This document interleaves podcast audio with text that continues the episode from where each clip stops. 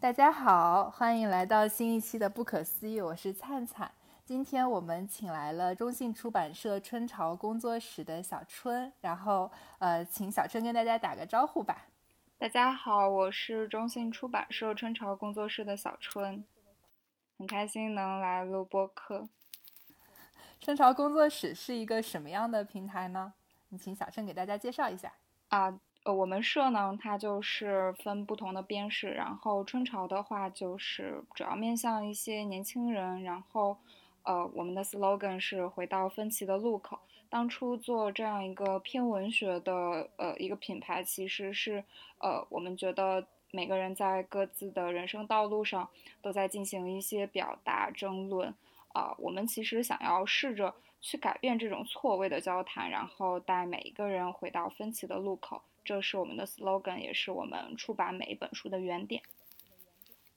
哇哦，这好酷啊！哎，所以你们不同的工作室之间的就是定位是差别很大的，对不对？就像比如说你们可能专门是做文学这一块儿。对，像其实中信出版社可能更多人。觉得他是做财经，做一些成功学之类的，但其实啊，我们也有在做文学，在做一些生活类的书。然后春草的话，就是一个比较偏呃年轻人喜欢的那种文学，比如说一些呃跟大家回应一下现在年轻人生活的一些状态的那种感觉。比如说我们之前有出过关于失眠、关于呃抑郁症这样子的一些书。就是想要和一些年轻人进行对话。对，春潮工作室其实之前也那个赞助过我们节目做那个纵深入山海，然后还有自在京都啊这些内容，然后这些之前大家就旅游文学这一块大家都特别喜欢，然后也受到呃很好的评价。然后呢，所以我们这次请春潮工作室再次返场，跟我们细细聊一聊，呃，就是最近发生的一些时事话题。然后这个起因其实也是因为最近，比如说郑州的暴雨啊，还有一些疫情啊，还有一些台风啊这样子的事情，然后让我们感受到，就是我们平常的生活中总有一些无常的事情发生，其中呢包括亲人的离世，还有逝者和生者这么怎么面对死亡的各自的想象。然后，所以我们就打算从这件事情开始聊起。嗯，小春是不是就是郑州地铁这件事情感触还蛮深的？对，因为我其实是河南人，然后呃，上学也是在河南上的，然后有很多朋友在郑州工作，就包括其实下雨的当天，大概就是四点多的时候，我有在微博关注那个中国气象爱好者，他那个微博。他经常发一些就是天气的预警啊，那种云图之类的。我当时看到，我就赶紧给我闺蜜发消息，我说赶紧下班吧。她说现在才四点哎。我说你们都没有说要提前就是回家吗？马上要晚高峰了，你别一会儿回不去了。她说没关系，我我我公司到我家就正好是从地铁站上去，然后再下来，很近。她说不用淋雨。我说，可是地铁它会停运的。他他说怎么会呢？但因为我知道地铁会因为呃恶劣的天气停运是非常巧。我好几年前在北京正好经历了那个七二幺那次大暴雨，然后我就是 遭受了地铁停运。但我当时不在地铁里，我是没有赶上地铁，所以就在附近住了。然后我就跟他讲说，我说那个你你要快点回去。他说。可是我同事都还没有站起来走，哎，那个时候是四点多，然后他大概就磨磨蹭蹭到了五点多，然后他说我现在准备回家了，然后他刚坐上地铁的时候，正好也是五号线，他特别开心，他说，哎呀，这下不怕回不去了，我都已经上地铁了。结果走到一半的时候，他们地铁就停了，然后就把他们赶下去了。对，就哎，这就是。他他他没有在出事儿的那班地铁上，他们就正好错开那个时间了，然后他就在附近找了那个朋友家住，然后其实这件事儿对我来说，嗯，感触挺大的，因为就是自己生活过的城市，自己熟悉的街道，然后他们就突然就因为场雨变成了那个样子，就觉得这是非常。平常生活中的一些无常的发生吧，就让我想到了，就是，呃，我之前给大家推荐的那本书《这里无事发生》里面有提到的，说就遭受意外的时候，我们都会在问问自己，为什么会是我遭遇了这些？但其实，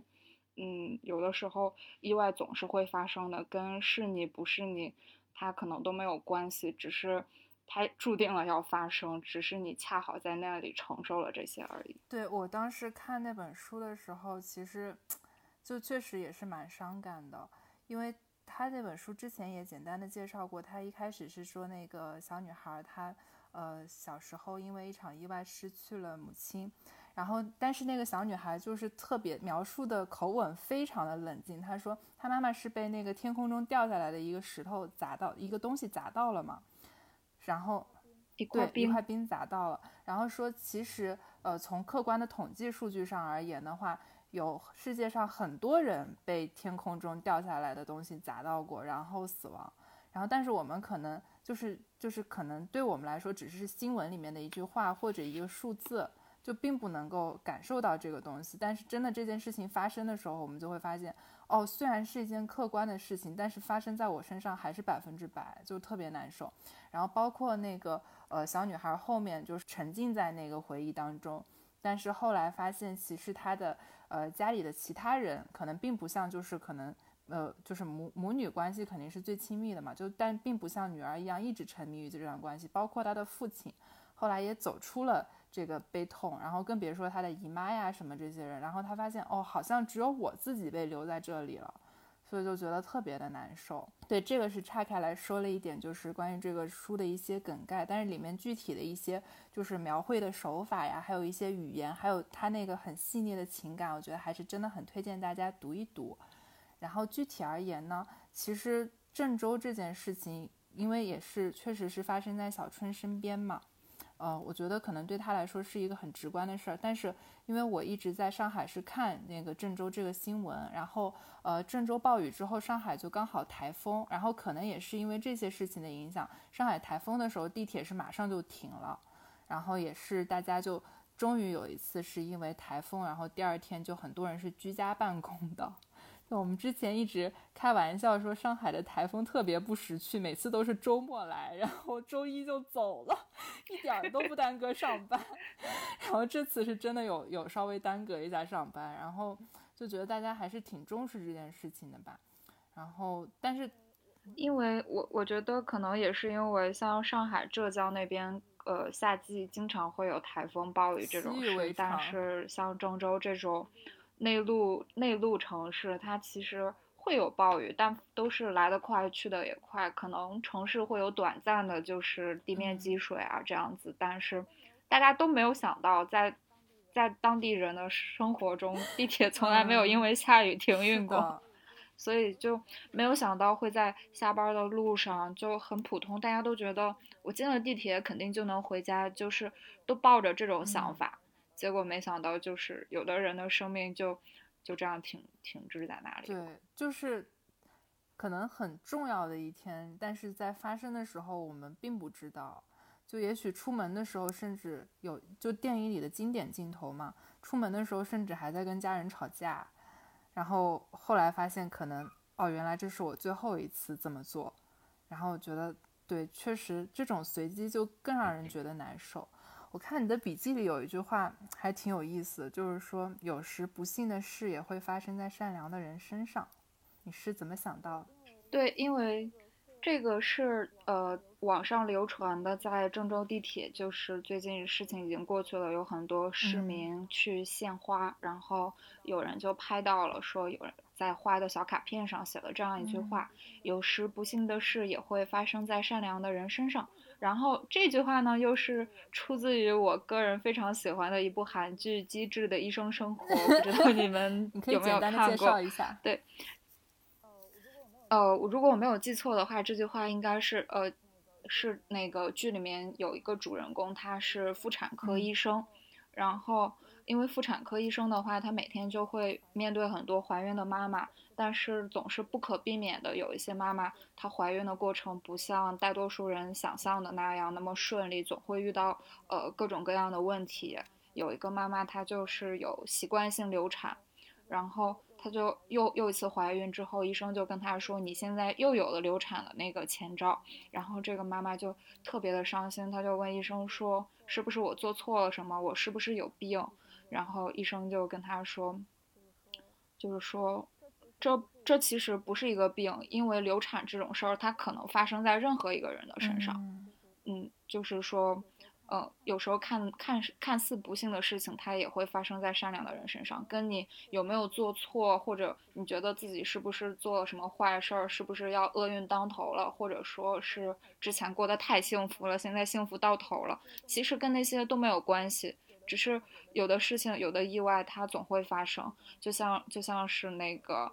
呃，书之前那个这里无事发生，小女孩的妈妈，她就是在自己家院子里面在做做劳动，在除草，在挖土，然后就被一块冰给砸死了。就是跟她做了什么没有关系，只是意外总是会发生，你只是在那里承受了这件事而已。我觉得你突然说这个点，就是说跟做什么没有关系，这个点其实蛮有意思的。因为有时候我也觉得就是特别的难过，然后我就肯定会想去改变它。这个其实。也是在心理学上有一些原因嘛，就是你特别想去改变的时候，你就总会想说，那问题到底出在哪里？就首先可以从自己身上找原因嘛，就是你肯定觉得说我自我改变了，就擅长自我 PUA 的人，就你觉得自我改变了，然后那肯定会有事情会向好的方向发展，然后甚至有一度就是我会觉得说。哦，可能我真的是能做的所有努力我都做过了，但是就是因为机缘巧合，那我想得到的一些成果就没有实现。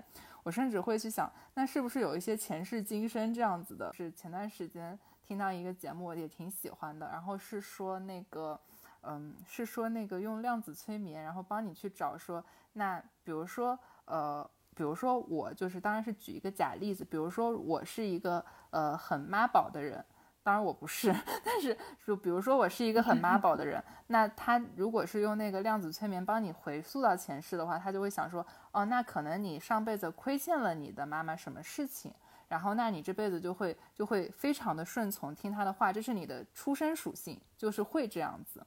然后所以就是就如果用这个观念来看的话，就会突然明白好多事情，然后就会觉得执着的事情就放下了。你会觉得说，哦，原来可能没有在一起的人，他可能亏欠了别人，所以他这辈子来补偿，或者是说，那我对于这个人或者这件事这么执着，是不是因为我之前的那一世就是对这个这个人对我也很执着，或者这件事就是追着我，然后我就没有完成它，所以就是会有一个这样的想法。我当时想到这个，就这一块就有点神学兮兮，但是确实我我会觉得是蛮神奇的一件事情，就是。就是它就能够帮助人从妄想中找到答案，就并不是说，呃，因为还有一种说法嘛，是说有一些不幸的事情发生在你身上，是因为就是好运气和坏运气是一个就是均值守恒，然后呢，那你可能这里拿了好一点，后面就拿了坏一点，但这个绝对是不科学的，就是有些人就是一直好，或者就一直落落落落落，对吧？然后对对，就是。其实，其实意外它分成好的意外和坏的意外，对，就像就像那个书里面那个小女孩的姑姑，她的身上不断发生的就是好的意外。你像她连着中了两次彩票的头奖，就导致她严重怀疑自己马上要遭报应了，因为 她可能以为运气是守恒的，她想我是不是快要生什么大病了？怎么会？连着中两次彩票，他说我只是一个喜欢买彩票的人，我从自己高中毕业的时候就开始每天买一张彩票而已，我连着中了两次彩票，这能怪我吗？他就是这样的一种想法。然后那那个姑姑也特别逗，他他第二次中了彩票头奖之后，他就在床上昏迷了两个月。他是就是激动，自己把自己给吓到了，然后他他就他就觉得特别痛苦，因为他就一直活在恐惧当中嘛。当然，我我们也没有中过两次彩票头奖，不能理解他的恐惧。然后他当时他当时就和一个，他就每天就就看一些很多资料，看电视、看报纸、看新闻，他想找这个世界上有没有跟他一样的人。结果他找到了一个被雷劈了六次的人，他觉得。他一定能懂我，我们两个都是被上天 选中的人。那个人被雷劈了六次，然后，然后这个故事呢，是我们编辑部内部呃另外一个编辑姐姐她特别喜欢的。然后她就说了一段话，她说：“你有没有想过，就我们在遭遇意外的时候，加引号的意外，我们有时候会问为什么是我，但大多数的时候，我们都在问为什么不是我。你就想，我买了彩票，如果没有中奖，但是我的好朋友中奖了，这个时候我们就会问说为什么不是我？但其实。”呃，这个意外确实就是有好有坏。嗯，有时候我们可能会发现，呃，人的一生什么意外都没有发生，就是这里无事发生，其实也说不定是一种好的事情。因为你不能指望就是发生的事情只是好事情。但是确实，这就是也之前我们讲那个随机性的时候也说，就是幸存幸存者偏差嘛，就是我们只会注意到那些冒出来的苗头。但我觉得你这这样子说来，这就是这里无事发生这本书里面也讲了很多随机性，就有那种不幸的时候，但是又有这种特别轻松幽默、贼幸运，然后自己不敢相信的时，别人不敢相信的时刻做对比。那个那个被雷劈的那个人，他确实，他他就是他，谁跟他一块儿出海，那个雷只劈他的同伴，不劈他。他的同伴岂不是？然后然后后来。然后后来，他们村里的人就因为这件事就会躲着他，因为觉得只要跟他走在一起就会被雷劈。就就是一般出海的话，就是会有人一结伴一起嘛。到后来就没有人愿意跟他一块儿出海了。然后，但是它里面有提到一个细节，我如果没有记错的话，就有一次他又被雷劈了，然后他他老婆就找到了他，两个人就相互依偎着在自己的小木屋里度过了平静的一晚。嗯。当时就觉得，嗯，意外总会发生，有的时候它会不断的在你身上发生，但那又怎样呢？生活还是要继续下去。这个渔民就是他老婆，后来说他就是没有什么文化，但总喜欢说一些富有哲理的句子。他当时就就说了这样一句话，我我我特别喜欢。他说，呃，他说你我都知道，生活不过就是装装样子，但也不能完全放弃。这样一句话就出自一个被雷劈了好几次的人口中。天呐，他说：“他说我我每天都要出海打鱼，哪怕要被雷劈，但因为我不出海打鱼，我不打鱼，我还能做什么呢？除了这些，我还剩什么呢？我只能去继续生活，一如既往的生活。”嗯，这句话我觉得，我甚至我觉得可以作为我们标题备选。你我都知道，生活只不过是装装，生活不过就是装装样子，但也不能完全放弃。对啊，这句话好有道理啊！就是他说，他说就是，如果如果我们被恐惧掌握了，那我们还能剩下什么呢？既没有工作，又没有自由，什么都没有，所以我只能继续生活。我的天呐，简直就是被雷劈的苏格拉底。对，因为因为他们两个人，就是你很难想象一个中了两次彩票头奖的人和一个被雷劈了好多次都大难不死的人，他们两个竟然是世界上最懂对方的那个人。他们两个就，他们两个就是呃，在文中是一一直在互相通信，给对方不断的分享自己是自己在那个就是报纸上啊新闻里面搜集到的一些奇怪的故事，就是比如说。有一个二战期间，有一艘呃载满了犹太小朋友的船在海上遇难了，整整艘船只有两个孩子获救了，但这两个孩子的妈妈是同一个人，就是说只有这个母亲的两个孩子活了下来，但但这是非常意外的事情，因为他们在船上的各个角落里。对，然后还有还有一个说，一个男的在睡觉的时候，那个卧室的地板突然塌陷了，然后他就被吸进了地里，就此失踪了。然后他们两个就不断的给对方分享，说就是彼此互相安慰，说你看这个世界上每天每时每刻都在发生着各种你难以想象的事情，甚至有人被一颗果冻砸死，就是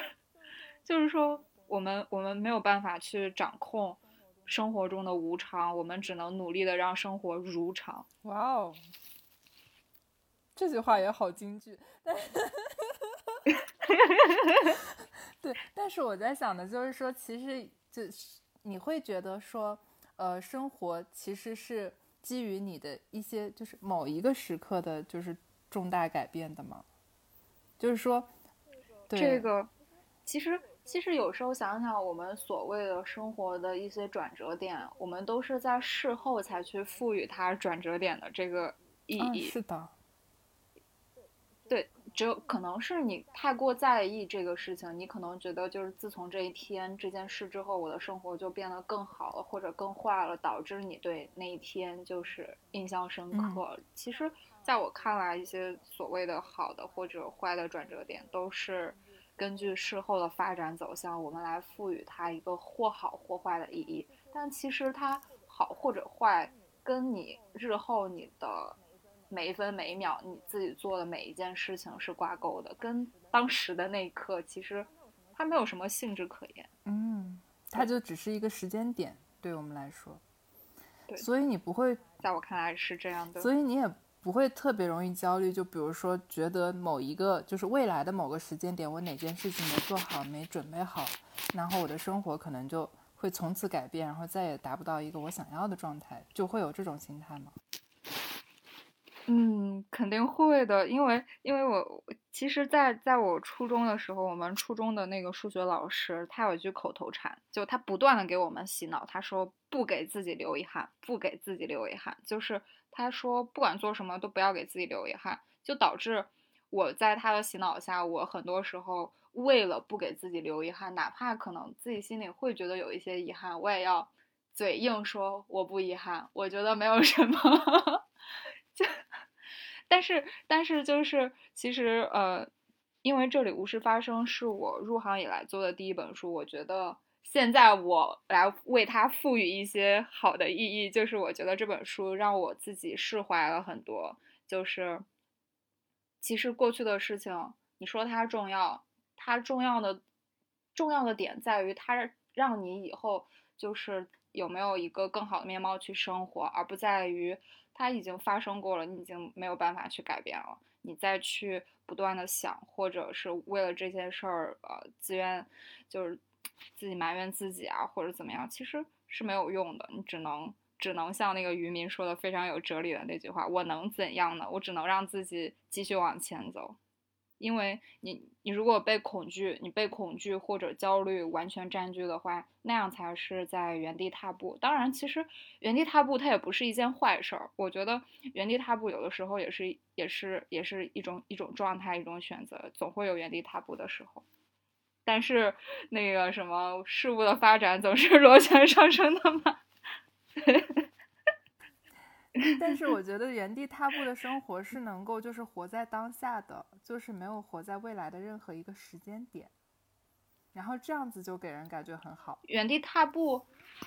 原地踏步可能也是为了想明白之后要怎样走得更好，走走自己更想要走的那条路，所以才会停在那里吧。不管是。生活工作上的原地踏步，或者是一些情感上的原地踏步，比如说有的人他的亲人离世了，或者说朋友走了，呃，或者说谈恋爱分手了，他就一直停在那个情绪里。有的时候就很经常有人问说：“我跟我男朋友分手了，我走不出来，我该怎么 办？”其实，其实我我看了这本书之后，我自己的感受就是走不出来就不走呗，那就那就那样呗。嗯，那你就还喜欢那个他呗。总会有一天你不喜欢他的，到那个时候就是自然而然了，就没有必要强迫自己，我要忘了他，我要开始新的生活，就嗯，新的生活，每一分每一秒都是新的生活，只是你觉得你你自己人为的给他画上了一个分界线，这些其实还是跟我刚刚观点一样，就是是一个事后的一种回顾过去的一种行为，对，这观点特别棒，但是刚才的你的那个。就我想引一个自己最近很喜欢的那个电视剧嘛，就是《旺达幻视》，然后它是那个漫威宇宙里面的一个分支，就是在那个呃复仇者联盟最后不是那个打了一个响指之后，世界上一半的人口就消失了嘛，然后呃其中就包括那个旺达，就是猩红女巫的爱人幻视，就是幻视就是那个超强的一个机器人，但是带有灵魂的这个角色嘛。然后呢，呃，《旺达幻视》这里面讲的故事其实就是，呃，因为猩红女巫她的那个魔法特别的强，然后她又是她其实是主要是操纵人心的这个心灵魔法，在之前的那个漫威电影里面，我们也可以看到，它其实是呃通过就是让你见到自己此刻内心最恐惧的东西，然后呢就来达到控制你的目的。然后呢也是就是通过操纵人的心灵，所以他在那个幻视死了之后特别的难过。然后他还找到了一个幻视的遗物，就是幻视。在生前想带想带猩红女巫去一个小镇里面退休，然后就住在一个小房子里面。然后呢，就是他那个，呃，那个猩红女巫找到了幻视的那个遗物地图的时候，找到了那个房子，然后找到了那个空地，然后看到这一切之后呢。就是猩红女巫就特别的难过，然后整个人就开始原地痛哭。然后因为她的能量是魔法能量，所以她当时心里的那个就是魔法能量全部释放出来，突然就形成了一个结界。然后呢，就把这个小镇里面几千人口全部进行了心理操纵，然后控制住。然后小镇里面所有的东西就按照他心里所想的去发展去塑造。然后最后他就在那个他他就在他自己形成的那个结界里面。复活了一个一模一样的幻视，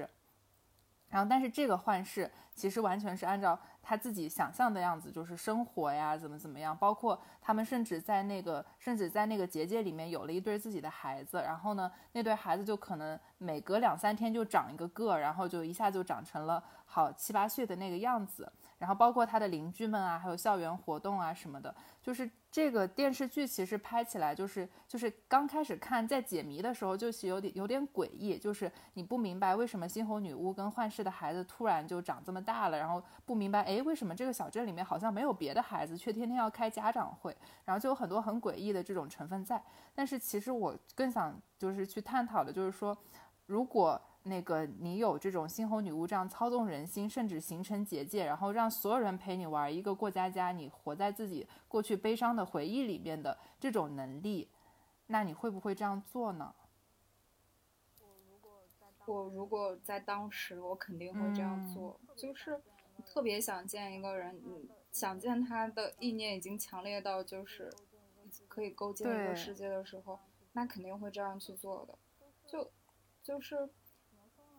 怎么说呢？我觉得人感情的力量其实是非常强大的，不管是自己的一种活在一种自己想象，或者说是在一种自我催眠，这个能力都是非常强大的。因为人最容易说服的其实就是自己，自己非常容易被自己说服的。对，就就包括有的时候谈恋爱，其实你你喜欢的只是一个你想象中的他你的爱的投射。对，是爱的其实是自己的那种感觉，跟那个人有，其实很多人我觉得是分不清楚的。对对，把话题接着接回去哈，接回去，我我可当时肯定会这样做的。嗯，在不管再想想多少遍，就事后再多么的理智的去想这个问题，但是当时确实就是很想他，很想见他，那肯定会那样做的。那你觉得是有必要走出来的吗？那其实。呃，不仅是谈恋爱嘛，比如说这里无事发生里面，就是说失去亲人，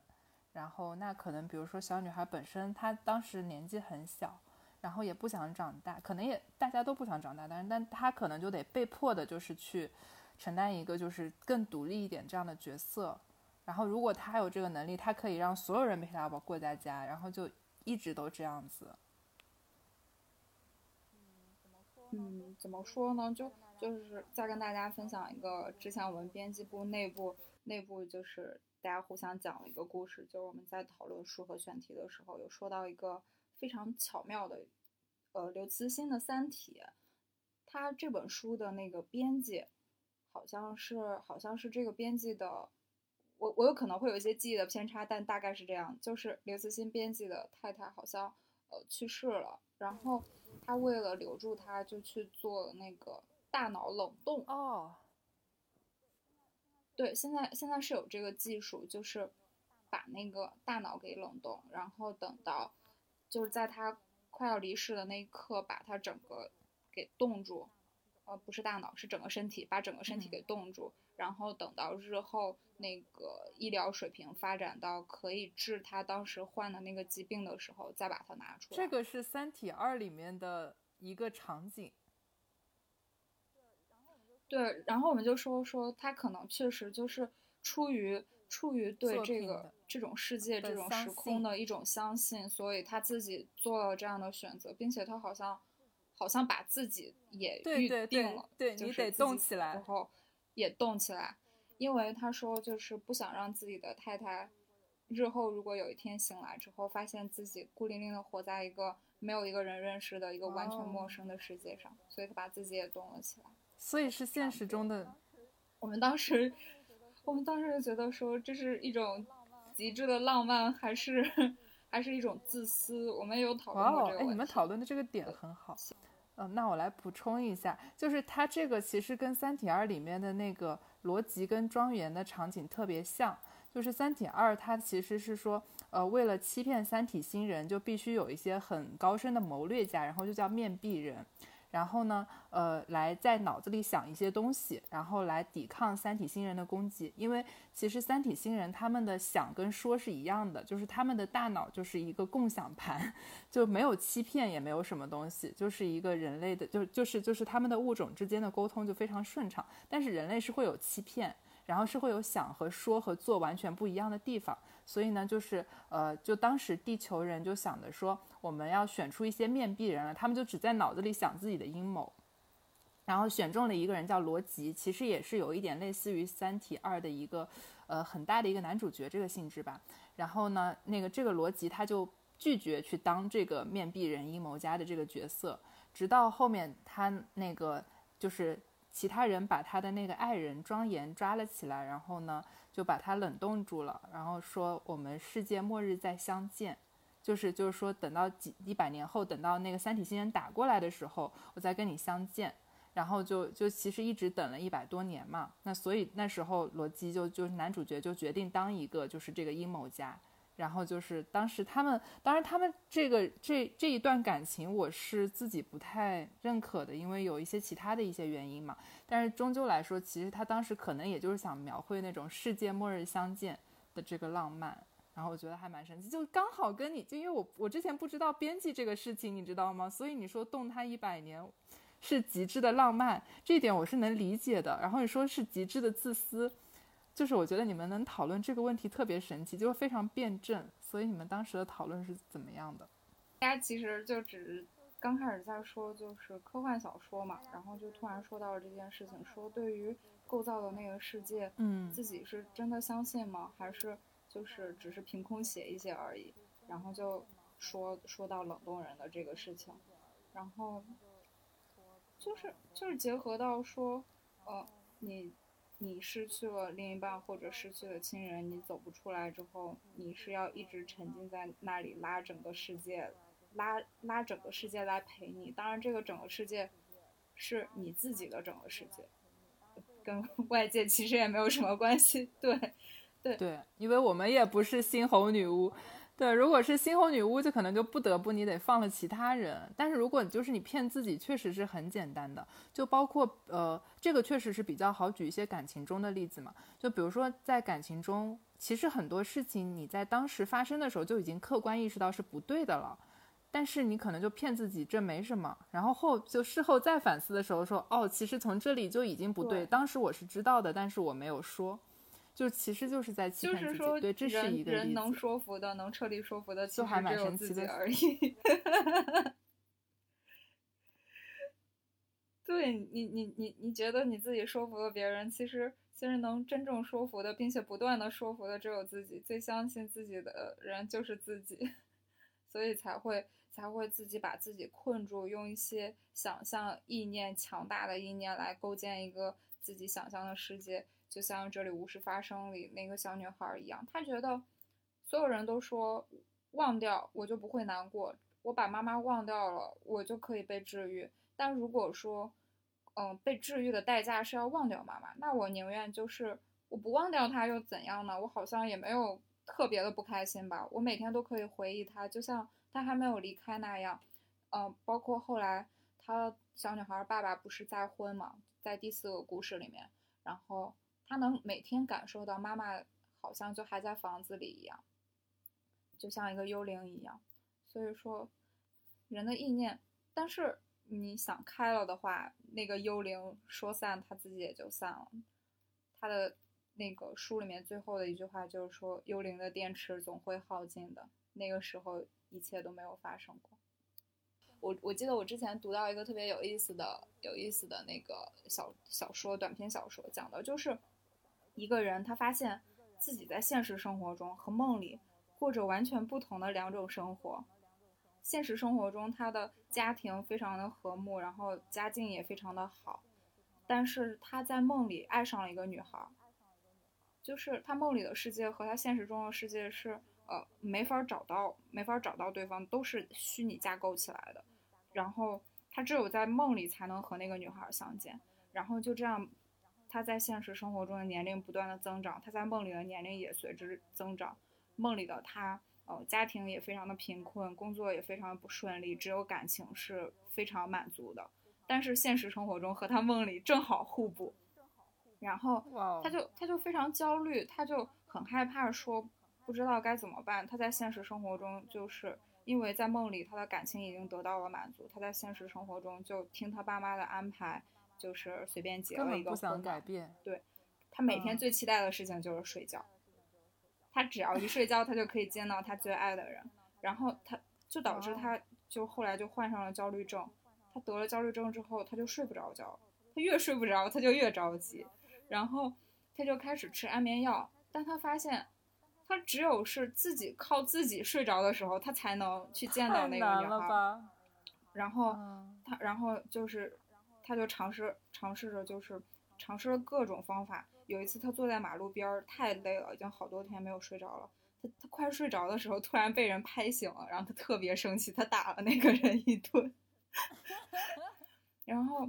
然后到后来，他对梦里那个女孩的思念已经到了。一种极致的程度，他觉得我一定要回去，然后他就从楼上自己爬上去，然后跳了下去，头部着地，没有死。然后他又爬了一次，然后又跳了下去。这一次他他就彻底成了一个植物人，永永远远的睡去了。然后，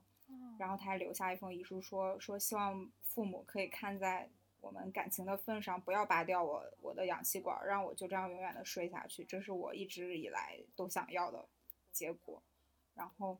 然后至于他有没有回到梦里和那个女孩相聚，我们不知道。但是那个故那个小说的结尾这样说说说呃，好像是说呃，在世界上有一个人，他破了吉尼斯的世界纪录，因为他是打破了最长时间不睡觉的记录。然后就有那个工作人员去采访他说：“你为什么不困不睡觉呢？”他说：“因为我太爱我的妻子了，我想每分钟都看着她。”我的天呐，这个。哇，这个反转！我其实你刚才说的时候，我就在想，可能是这样子的。对对，呃，对，这个这个这个这个故事是出自我们编室的另外一本书，叫《扑火》。这本书我个人也特别喜欢，《扑火》讲了里面讲了好多个，就是这种极致的爱、极致的浪漫，到了一种你难以想象的那种那种，就是好像近似于疯癫的一种，所以叫扑火，就像飞蛾一样。哇哦，它是一个。短篇小说集吗？对，小说集，这本书也挺好看。是一个作一个作者写的，一个作者张天翼。对，哇哦，他是什么样的一个人啊？哦，就是就这本小说里面写了，就是在我看来都非常偏执、非常非常固执的一些一些人的一些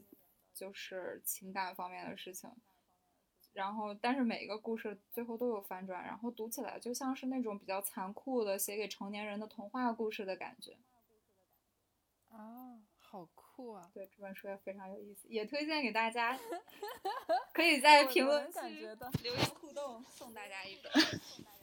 对，这期呃，这期我们的评论区也是由那个春潮工作室赞助抽奖的，所以大家如果对呃这里无事发生，然后对那个嗯刚才说到的扑火，还有我们待会儿会提到的梦海感兴趣的话，欢迎大家积极留言，然后呃我们的小编也可以在留言区看到大家给我们作品的评价。我能感觉到你们是完全就是很爱自己做的这个编辑作品的。对，因为就是我要 爱自己，爱自己做的书，其实也需要特别的、特别的一些一些缘分、一些机遇吧。因为你像我我当然不是说财经书不好的意思，做财经书可能就很难爱上那本书，属性对是属性的问题。对，但是但是文学的话，它其实就是给你建构了另外一个世界。像我们编室的那个责编，他就说他现在每天还是非常喜欢读小说，因为我觉得读小说可能就是呃。短暂的到另外的一个世界里面去避难，像你们之前好像是不是世界阅读日的那期？阅读是一座随身携带的。真的，你在你在地铁上，你可能身边特别拥挤，然后地铁也特别嘈杂，但是你打开书的那一刻，如果那个故事真的特别能打动你的话，你是可以瞬间进入到另外一个世界里的。但是。这个就也是我刚才我刚才在讲另外一句话，就好像说是阅读是一个没有被纠正的恶习吧，就就它就是像旺达幻视一样，你把自己放在了另外一个世界里。就我觉得这个事情很神奇，所以我特别喜欢旺达幻视的那个故事，你知道吗？其实其实像现在呃，图书跟图书跟读书竞争的。是短视频呀、B 站呀，甚至说是播客，大家一起在争这个用户的注意时间。因为一个人他可能他每天用于消遣的时间只有那么多，嗯，看视频也很解压，也很轻松，听播客也不用就是眼睛动啊，你可以躺着闭着眼走在路上听。读书的话，被动接受，你一定要睁着眼睛看，有的时候你又很难去读进去。那为什么我们还要读书呢？在我看来，其实。你可能看了一个短视频，一个一个小猫，一个小狗。我当然我自己也特别喜欢看那种可爱的东西。你当时会觉得特别开心，你会反复的看好几遍。但是，你让你今天去回忆你昨天晚上刷过的抖音，你你可能什么都不记得，只记得自己看了一堆小猫小狗、美女帅哥。但是，如果你读了一本你自己特别喜欢的书，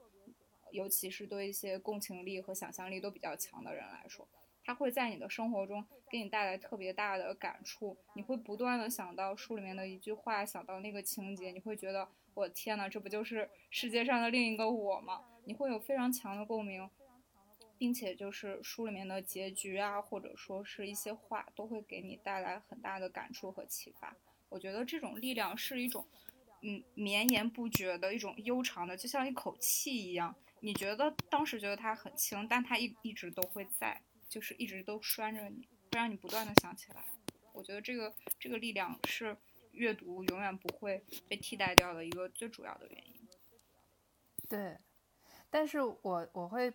看另外一个就是角度，就是说我我觉得阅读，包括影视作品，包括艺术作品，都是一种媒介，就是都是一种就是自己内心的表达。就像你刚才说的共情能力这一点，我就觉得特别的认同，就是说。当你跟作者或者说他创造的那个世界共情的时候，可能对于我们就是可能喜欢阅读这种方式、这种媒介方式的人来说，那阅读是最能够把我们就是完全沉浸在那里面，甚至就是你对文字是可能就是作为编辑肯定会比会比别人更敏感，就可能一句很普通的话能够在你心里泛起很多的涟漪，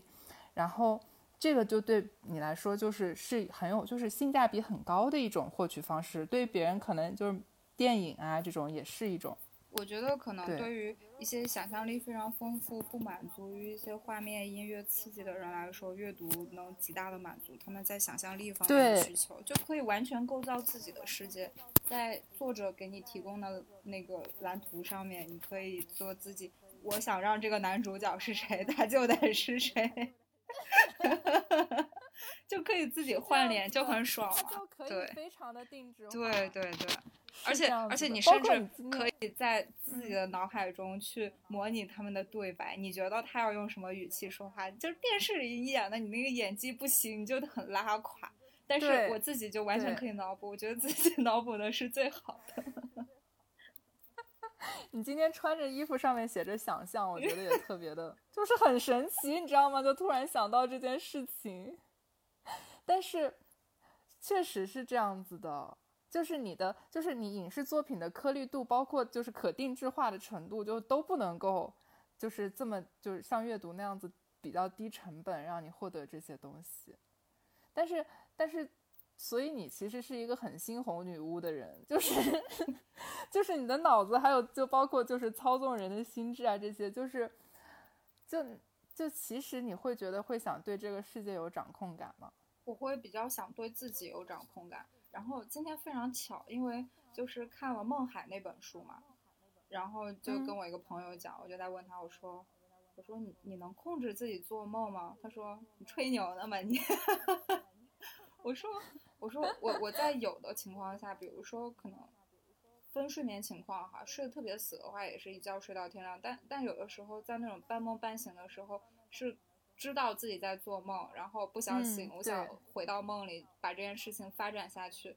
我在我一些精神恍惚或者极度有执念的情况下，完全可以 做到。对。对，确实，而我觉得还，我觉得还挺，还是挺身边有挺多人可以做到这一点，就是可能这种人一般都会有一些精神问题。这倒不是精神问题，我觉得就是我我我我我体会过一点这样的感受，但我这种不是太常发生，就是我意识到自己在做梦的时候不是太常发生，但是这件事就很棒啊，就像你获得了一个人生的体验券，就是你可以 随便的试。那种感觉，就像就像我刚刚讲的那个梦境和现实是两种生活的人。然后我读了那个故事，我就会想到我自己，我就会想：难道我活我我在白天的生活都是为了我晚上做梦在收集素材吗？难道我真实的 真实的我应该是梦里的？我白天就是每天搬砖呀，然后想一些有的没的，其实都是为了我睡着之后的活动在积累素材。这个真的就开始庄周梦蝶了，但就是没有办法被证明的一件事情啊。好像，嗯，我我大概会有好，就是讲梦境的这种社科类的书，好像有说，确实确实是有人可以这样的，但是说的也比较，呃，就是学术性玄学。对我个人，我个人可能更倾向于把这理解为，对于某些事儿、某个人的一种强烈的执念，让自己有了那种脑部活动。但那个感觉确实，感觉还是还是挺挺棒的。但是我我自己好像也很久没有有过那种回到梦里，接着让梦继续下去的感觉了。可能因为工作就社畜嘛，每天回家倒头就 睡。我跟你说，我跟你说，那你还好，我我比较惨。我有一阵子做梦梦见在加班，然后我。就做梦梦见在加班，最主要的是梦。当你的梦非常具体的时候，我在梦里已经把我的活干完了，醒来发现这个活一点都没有被做，我整个人都好绝望。这这这真的是太惨了。什么有做什么梦比做加班的梦更痛苦？而且睡醒之后发现梦里做完的，生活中还要再做一遍，太惨了。所以《梦海》是一本什么样的书？《梦海》的话，嗯，这本书就给大家讲一个可能就比较抓人的一个故事，就是就这个故事的主人公，他是一个战地记者。然后当年他在前线采访的时候，他们以为自己的那个军队要战败了，所有人都要死在这里了。然后这个时候他身边就有一个就有一个女孩，他们就但他们只是就是认识的关系，没有什么感情基础或者怎么样。他们两个都说。既然今天我们就要全军覆没，要完蛋，我们就来那个吧，就来就来干一场吧。然后他们两个就就那个了，然后结果没有想到，他们这个战争没有输，他们也没有死，他们都活了下来。但他们两个人其实只是萍水相逢的一个关系。然后，嗯，结果这个女的竟然怀孕了。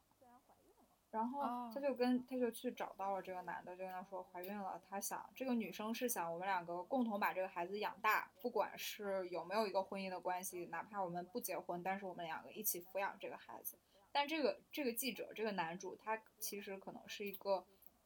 说的不好听啊，比较自私哈。他他比较想对自己的人生可能有更多自己的打算。他他觉得我不能因为。这样一个无厘头的意外，我就把我这辈子就突然要要对一个我不认识的人，我们两个生下的孩子来负责。他让这个女孩把孩子打掉，但这个女孩没有，他就偷偷的把孩子生下来了。然后，但他事后也并没有去打扰这个这个记者，他只是在孩子很小的时候给他寄了一张照片，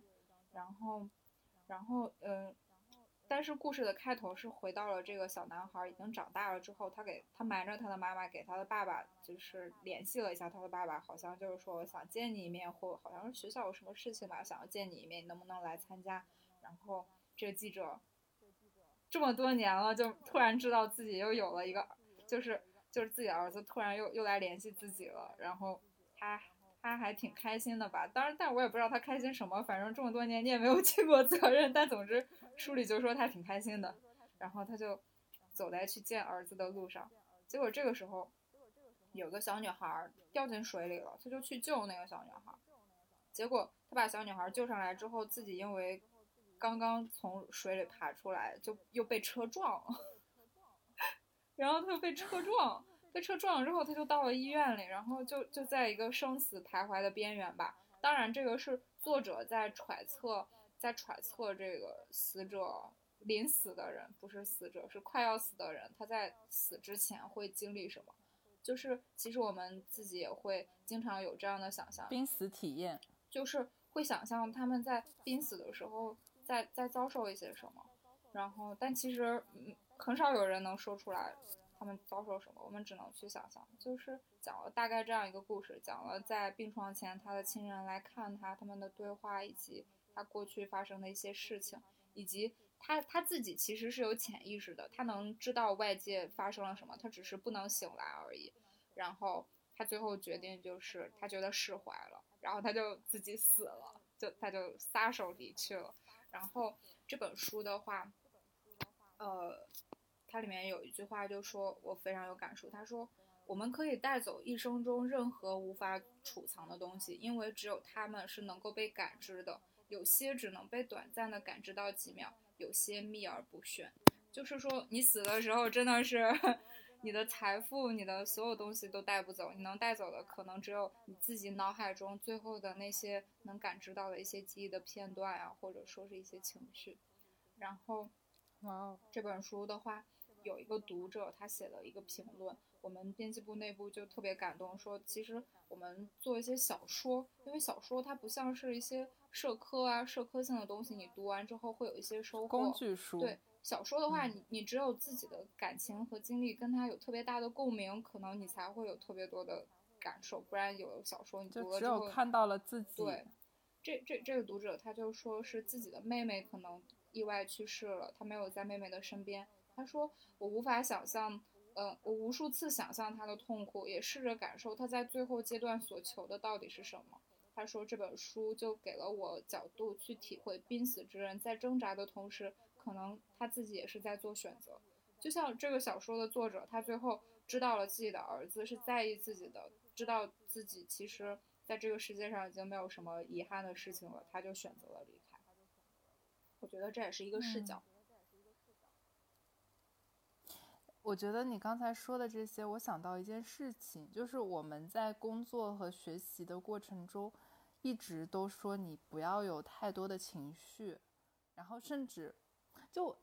这个待会儿再问你这个问题哈，就是就是你不要有太多的情绪，但是你最后会发现，就是回忆和过去会是你在人生尽头中唯一，还有你所感受到当时的情绪。和自我的欺骗，可能是你当时唯，就是你最后所有的财富，就是你唯一能拥有的东西，还蛮神奇的。然后那个问题就是，那你一定是一个唯心主义者吗？我我是我是非常 猝不及防，我是非常坚定的马克思主义者。我我是唯物主义者。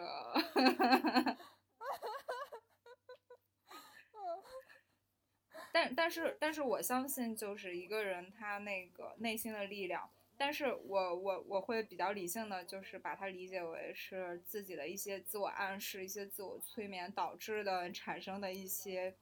幻听、幻觉、幻视、幻想。就 是你其实知道它是假的，但是你会去相信它，就是你会去享受它。我会去享受，因为就算是假的，它也是一个状态，它也给了我。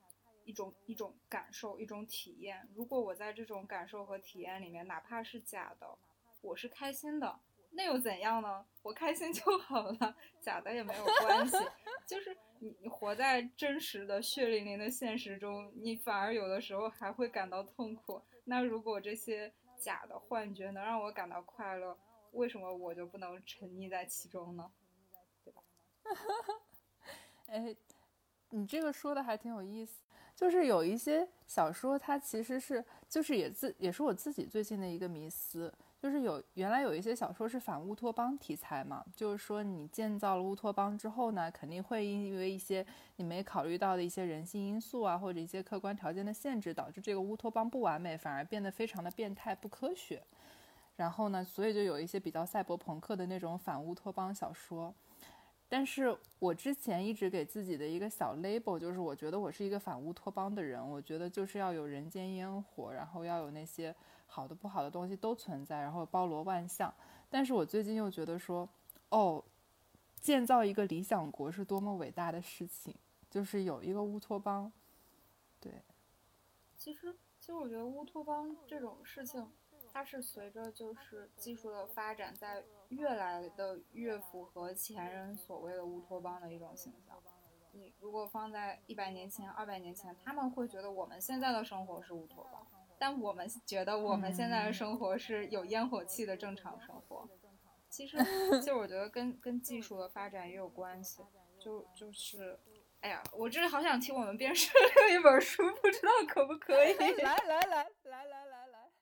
对，是我们是可以这本书也在也在评论区送大家。对，有一种富婆的即视感。嗯，对对，这本这本书叫《野未来》，它就是它就是讲了一些在技术技术侵蚀我们生活的情况下，然后一些比较呃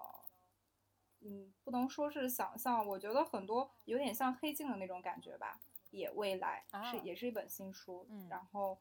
有点也不能说是科幻小说，因为那样说的话，好像我我我我我我自己对科幻小说的感觉是比较有一些阅读的门槛的，需要像《三体》啊、《盗梦空间》懂一些物理是吗？对对对，但但他这本的话，就是文学性是很强的。你就像那个，就是他他第一篇文章叫《不见你目光》，然后然后。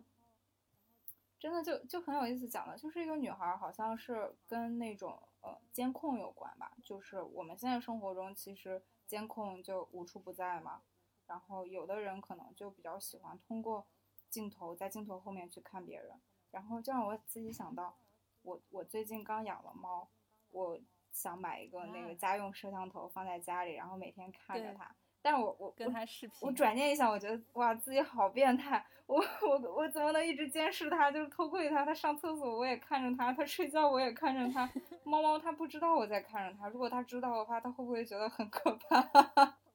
你可以放一张你的照片在那个摄像头上，为了让你自己心里好受一点。哎，我想我后来想了想，因为因为就是我不太喜欢被人一直从。镜头的后面注视着我，我觉得想想就很可怕。我也没有买，没有买这个摄像头去看这个小猫。啊，对，我就其实《野未来》这本书，嗯，我我目前还没有读完，但是它就是讲了十一个关于一些未来未来印象的一些短篇小说，也非常好读，很有意思。读了之后也会对自己的生活有一些有一些有一些反思吧。就比如说我读了那个故事之后，我就想到了我我要不要用摄像头去。监视我的猫呢？看它有没有在家捣乱。它捣乱了，我又能怎样？我能不上班回家揍 它吗？你可以吼它呀！你不是可以有语音吼它的吗？你你觉得听话的小猫会因为一个看不见的人吼了它一句就住手吗？哎，我我能感受到，就是你们编的书都还蛮有意思的，也可能是你自己的，就是这个选品的这些问题。就是让它显得很有意思，所以我觉得特别喜欢跟编辑聊天的，就是，就是你们做这个行业是真的，就是我昨天还在聊说，呃，有什么工作是纯为了理想，然后，然后昨天也是在跟一个编辑朋友聊，然后说编辑啊，就是理想啊，就是我眼里会一直有那道光，对不对？你这个编辑前面再加两个字，文学编辑。怎么我我做财经编辑我就出卖了什么东西了吗？那那当然不是，只是就是文学文学，因为受众是就读文学书会越来越少，然后就包括我们编室成立之初，就会有同事，就包括到现在还会有同事说说你们怎么会想做文学书呢？大家就觉得财经书更赚钱，对不对？你看我做一个那个谁啊，做一个马云的自传呀，做一个雷军的自传呀。他们公司自己内部就可以买掉好几万册回去发给自己的员工吗？根本就不愁卖的。对，但是那不是为了爱，对不对？那是为了活着，为了钱。其实那种书，那种书，你能说就是，如果真的给给到你头上，你会不想做吗？谁会拒绝钱呢？对吧？没有人会的。是的，是的，是的。但是，但是你做文学选择的话，对啊，就是做文学，其实，呃，是自己对自己的一种一种奖励吧，允许自己不用每天做着一些像螺丝钉一样机械的工作，可以，当然下班的时间其实属于自己，你可以做自己想做的事，但是想更自私一点吧，把上班的时间也用来做自己想做的事。不是自私，是真正的自我意识。我觉得这个好酷哦。所以你是就确实是开心的。然后我觉得我们编是每一个人都很开心，大家每天都很开心。就是这个工作做的就就会收获很多，因为你每天就是你像看稿子的话，我今天活在这个稿子的世界里。然后到了下午，我要看另外一本稿子，我就到了另外一个稿子的世界里，每天在不同的世界里面来回的游走，然后等到下班，迈着浑浑噩噩的步伐回家，就觉得啊，怎么回到现实生活中了？哎，我以为，我以为那些不是说那些就是白天拍爱情片的人，晚上下班都不想谈恋爱了吗？我以为编辑就是白天读书的人，晚上下班什么书都不想读，会有这种情况吗？不会，特别文学，倒倒也不会，就是上班读书，下班也爱读书。其实，其实我觉得，呃，做文学书和生活书的编辑，他们的工作和生活是很难分开的，因为文学这种东西本来就是从生活中来的。你要你要不断的去感受，然后去去去阅读，然后才能才能去做，因为你不像不像财经或者是社科那些书。一般来说，编辑没有什么自己发挥的空间，作者说什么就是什么嘛。那个书封上面把作者的照片，然后这样抱着，然后印在那个书封上面，上面写上谁谁谁，然后印一句金句，那那不就是 那种书的模板？就 大家一看就知道那是什么嘛。但是文学书的话，你需要自己去读、去感受，然后去挑他最能打动别人的那个点，然后拎出来。你要把它做在。大家都讨厌的腰封上，那个不做不行的，因为没有腰封，大家不知道文学书是讲什么的。它不像是，它不像是那种成功学或者说是呃社科跟经管的书，你一看就知道这马原的书，这是谁的书。文学书的话，还是需要编辑去感受，然后再去拎出来给大家说，这是样，这是一本什么样的书。但是不同的书，它其实解读的角度就不一样。像这里无事发生。我的角度就是，我对那个小女孩跟妈妈的感情有很大的共鸣，但是，嗯，我们另一个编辑他就对我们前面聊了很多的人生的无常，就是这个机遇和命运的问题，他他觉得这个很有意思，他觉得这个充满了哲思，他觉得可以引人深思，就是同样的一个文学的稿件放在不同的人手中会有不同的感觉，真的是这个样子。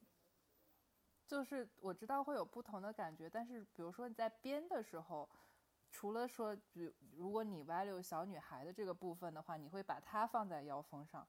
可能其他人放别的部分之外，有什么自己特别可以发挥的空间吗？书名，对，就是书名啊，哦，对，是的，书名其实也是。嗯，也是一对艺作品是可以有，对，是一个提炼。是的，你像你像那个我们编辑之前有提，他对于命运和机遇比较感兴趣，他觉得叫什么机遇人生，或者说一颗星坠落。然后，然后，然后，反正就是我们当初因为大家都很喜欢这本小说，就对他有了非常多的争论，大家就在说到底哪一个点更好，然后最后。当然不能说哪个哪一个点是更好的，只能说是希望能更多的吸引到更多的人去点进来看，去购买这本书，去真的拿起来看。然后你哪怕读完之后觉得，呃，跟编辑提出的这个主旨你觉得有出入，或者你觉得另外一个点更好，这些都没有关系，你你只要看了就行。是这样子的，或者说，或者说，只要你买了就行，你看不看都不重要。大家赶紧去下单，回头我们有机会的话，可以做一期这样子的读书会。届时我们把链接发在群里，因为其实说来的话，这样这里无事发生，至少有三个点可以，就是三个阶段可以看。然后我相信受众应该也是很多的。谢谢大家收听我们这一期的节目，然后也谢谢小春和春潮工作室给我们带来的快乐体验。后续呢，我们会有更多春潮工作室小春的分享，还有他自己的一些小编故事。我们也很期待他能够做出自己的小编日记，然后让我们看到这份幸福工作的更多面。然后呢，呃，这一期我们会在评论区抽奖，所以如果大家在评论区里面留言的话，是可以，我们的小春是可以看到的。然后抽奖春春潮工作室的呃三本书，然后欢迎大家多多跟我们互动，然后也欢迎大家在呃喜马拉雅、小宇宙、荔枝、汽水等等平台订阅我们不可思议 Bookish。然后如果进入听友群的话，可以在微博搜索不可思议 Bookish 播客。找到加入听友群的方式过来找我们玩哦，然后谢谢大家的收听，下次再见。